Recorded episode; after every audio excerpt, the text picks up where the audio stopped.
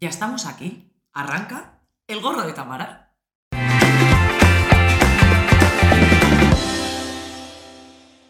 Hoy no llevo papeles. No llevo papeles porque no hay invitados. Bueno, miento, miento. No va a haber un único invitado. Va a haber muchas personas que sois vosotros. El otro día dije en, Instagram, me apetece contestar a preguntas Em, pues no sé, que penséis o que queráis que me moje de temas. Sabéis, una persona que siempre, como digo yo, me, implico hasta aquí, hasta arriba, ¿no? De, los temas. Porque, bueno, creo que hay libertad de expresión, podemos decir lo que queramos, siempre y cuando sea con respeto. Y, me apetecía hacer como una ronda de preguntas de esos temas que queráis eh, saber mi opinión. Eh, he seleccionado algunas y las voy a empezar a poner desde ya.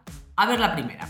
Vamos a ver, tengo que decir, no penséis que esto lo he seleccionado yo, ¿eh? Tenemos un equipo que está aquí a mi derecha, que están realizando en directo y, yo les he dicho, sería muy fácil eh, escoger yo las preguntas, ¿no? Un poquito trampa también. Entonces eh, les di mi, Instagram y, y ellos han seleccionado.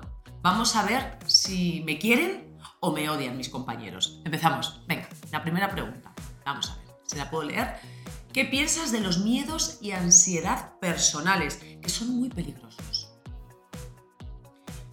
Yo siempre he dicho que tener miedo paraliza. Paraliza, no te deja avanzar. Y la ansiedad es muy peligrosa porque te puede empujar a hacer cosas eh, eh, nada buenas. Nada buenas. Yo he pasado por, por las dos cosas y, yo creo que lo mejor es aprender a gestionarlo. Y si uno solo no puede, pues evidentemente pedir, pedir ayuda a profesionales que para ello están. Vamos a por la siguiente pregunta. Eh, ¿Qué piensas de que vayamos siempre tan rápido y estresados por la vida? Pues mira, os voy a decir una cosa. Yo cuando, cuando voy a otras ciudades por trabajo o por placer, bueno, ahora ya no, por desgracia, pero eh, siempre dicen, pues que los madrileños vais y es verdad, yo creo que tenemos esa imagen de que los madrileños, concretamente, yo soy madrileña, eh, vamos atacados. Eh, yo creo que, que, a mí también se me ha metido eso en la cabeza, pero en general, en general, no solo madrileños. De verdad, yo creo que todo el mundo que tenga unas obligaciones y una rutina, por lógica, falta horas al día. Entonces, hay que correr. Es que vamos... Eh, corriendo porque te levantas a las seis y media de la mañana y algunos muchísimo antes. Tienes que prepararte la comida para llevártela, eh, llevar a los niños al colegio, irte corriendo a trabajar. Yo, por ejemplo, necesito hacer deporte por mi cabeza. Entonces saco media horita para entrenar corriendo a la oficina. Tienes que trabajar, terminar todo y corre por los niños. Y vete a casa, juega un poquito, acopla todo, bañalos, venalos.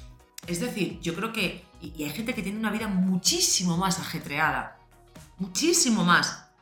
Y, con, algo peor, con quebraderos de cabeza. Porque, bueno, pues sus trabajos quizá no los tienen, ¿no? Esa, es otro tema, ¿no? Pero, ¿cómo no vamos a ir estresados? Si es que nos faltan horas al día y días de descanso. Siguiente pregunta. ¿Qué piensas sobre una relación de más de 20 años de diferencia? Uy, pues que voy a pensar que si tú eres feliz y la otra persona también, pues adelante, ¿eh? Yo, yo mirad, cuando, cuando saltó la relación de Laura Scanes y Risto Mejide, y yo creo que a día de hoy todavía lo he leído, se atacaba sobre todo a Laura. ¿Eh? Bueno, y a Risto también, ¿no? Pero, ¿pero por qué? ¿Por qué?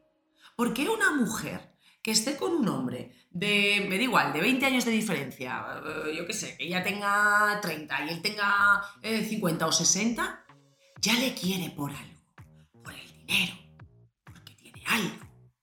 Y porque un hombre que se enamore de una mujer más joven es un, ¿cómo se solía decir? Un saltacunas. Al menos en mi época se decía así. No sé si estoy diciéndolo correctamente. ¿Por qué? ¿Es que no se pueden enamorar? Porque volviendo a la pareja del ejemplo que acabo de poner, Laura y Risto tienen una criatura preciosa. Hay amor, ¿no? También nos pasó con la duquesa de Alba. Es que, eh, eh, fijaos la diferencia que había, ¿no? Con su, con su marido. no sé, es que mm, yo, no, yo no voy a juzgar. Yo no voy a juzgar si tú... Eh, creo que la pregunta que me estás haciendo es porque tú estás viviendo esto, seguro. Y si no eres tú, será un familiar tuyo o una amiga tuya, no lo sé. Mm, eh, pero... ¿Quiénes somos nosotros para juzgar?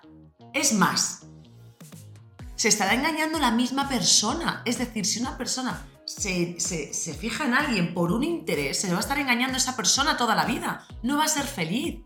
Pero si hay amor, que le dé igual todo. Anda ya. Si nadie va a vivir por ti. Más claro no lo he podido decir, me va a llevar guantazos. Con estas preguntas, madre mía, pero bueno, me da igual. Venga, siguiente pregunta. A ver, dos papás y. Esta familia, ahora voy a contestar a tu pregunta. Esta familia la tengo un cariño especial. No les conozco físicamente, pero son adorables. Adorables. Son eh, dos hombres que tienen dos criaturas preciosas, que yo siempre lo digo, parece que las tienen hecho por, un patrón, de verdad, ¿eh? porque es que son espectaculares. Es una familia tan bonita, los tuvieron por gestación subrogada, es una familia tan bonita, tan sana, tan transparente, de verdad, que, os invito a que les veáis porque son, son alucinantes. A ver, ¿qué, ah, mira, no me preguntas por la gestación. ¿Qué, eh, ¿Qué, piensas de las personas que se dedican a soltar odio en las redes sociales? Bueno, ¿qué, quieres que te diga, tesorito? Pues que eh, hay gente que,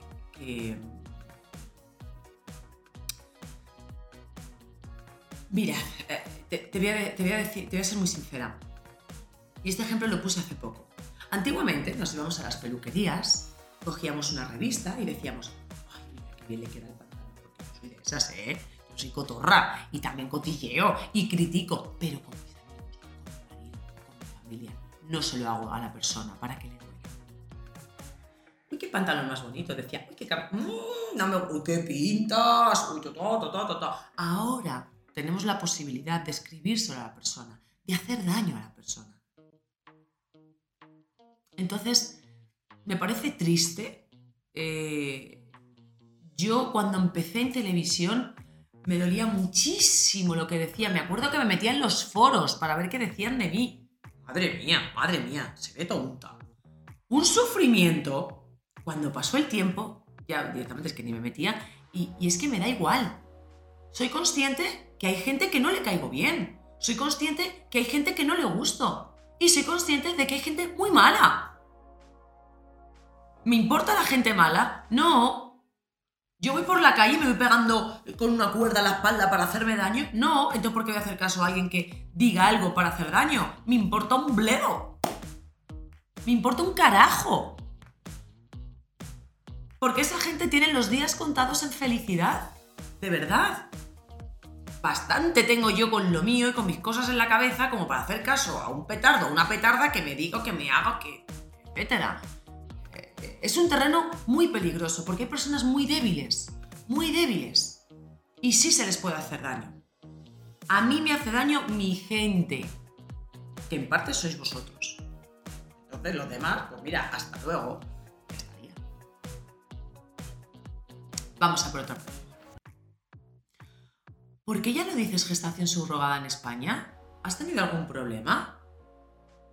Ah, ah, ah, vale, vale. Claro, me, me queda un poco así parada. Yo creo que lo dices por lo del gorro de Tamara. Es que lo de gestación subrogada en España, yo lo decía siempre en YouTube, cuando terminaba los vídeos, que decía lucha, fuerza, constancia, no rendirse, gestación subrogada en España.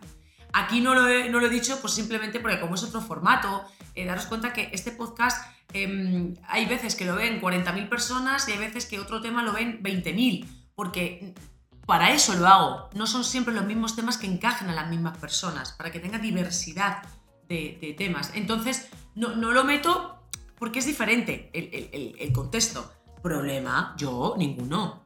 No, no, no, yo no tengo, vamos, no he tenido ningún problema con el tema de la gestación subrogada. Hasta el momento está todo, bueno, sí, sigue fomentando el mismo odio, eh, por parte de ciertos políticos, por parte de ciertas personas también, pero yo no, tengo ningún, no he tenido ningún problema y, creo que desde, dejadme recordar, desde, desde lo de Ucrania, que yo hice ahí una campaña que me ayudasteis un montón para poder traer a esos papás con sus hijos, em, no, no, no, no ha habido así una movida, por decirlo de alguna manera, tan gorda, ¿no? Que conseguimos, además, bueno, conseguimos no, eh, finalmente pudieron venir, ¿no? Pero hicimos bastante ruido, cosa que os agradezco.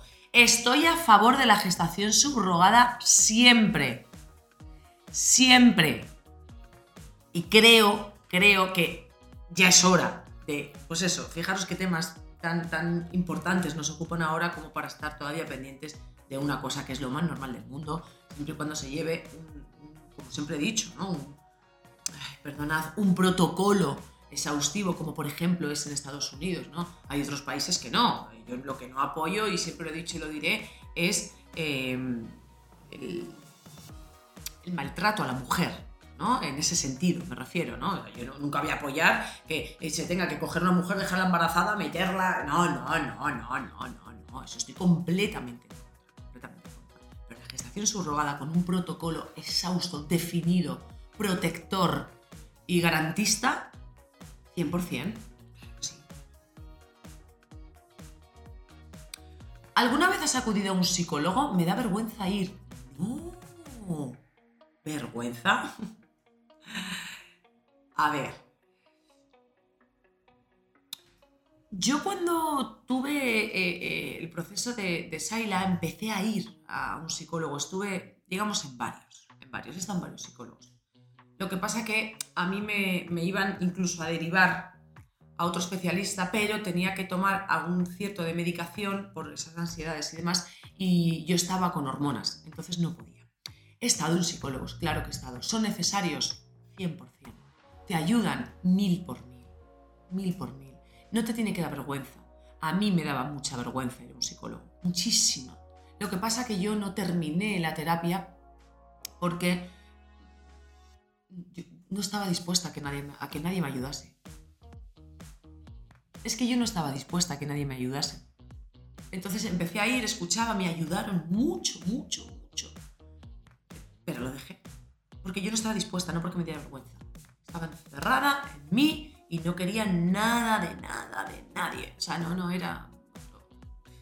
Pero no te dé vergüenza, cariño. Los psicólogos, psicólogos, psiquiatras son necesarios, te ayudan muchísimo a salir de, esas situaciones que uno se cree que no, que no puede salir o que necesita ayuda. Te encuentras en un laberinto sin escapatoria y ellos te ayudan, te de la manita y te van redirigiendo. Bueno, pues lo he hecho de manera diferente.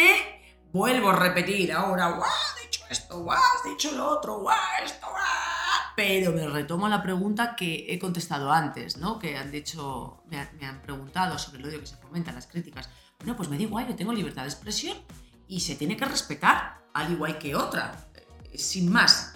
Igual que yo no comparto algunas, pero sí las respeto. Eso ante todo. Lucha, fuerza, Constancia.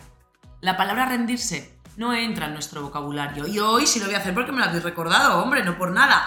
Gestación subrogada en España. Nos vemos el miércoles que viene. Os quiero.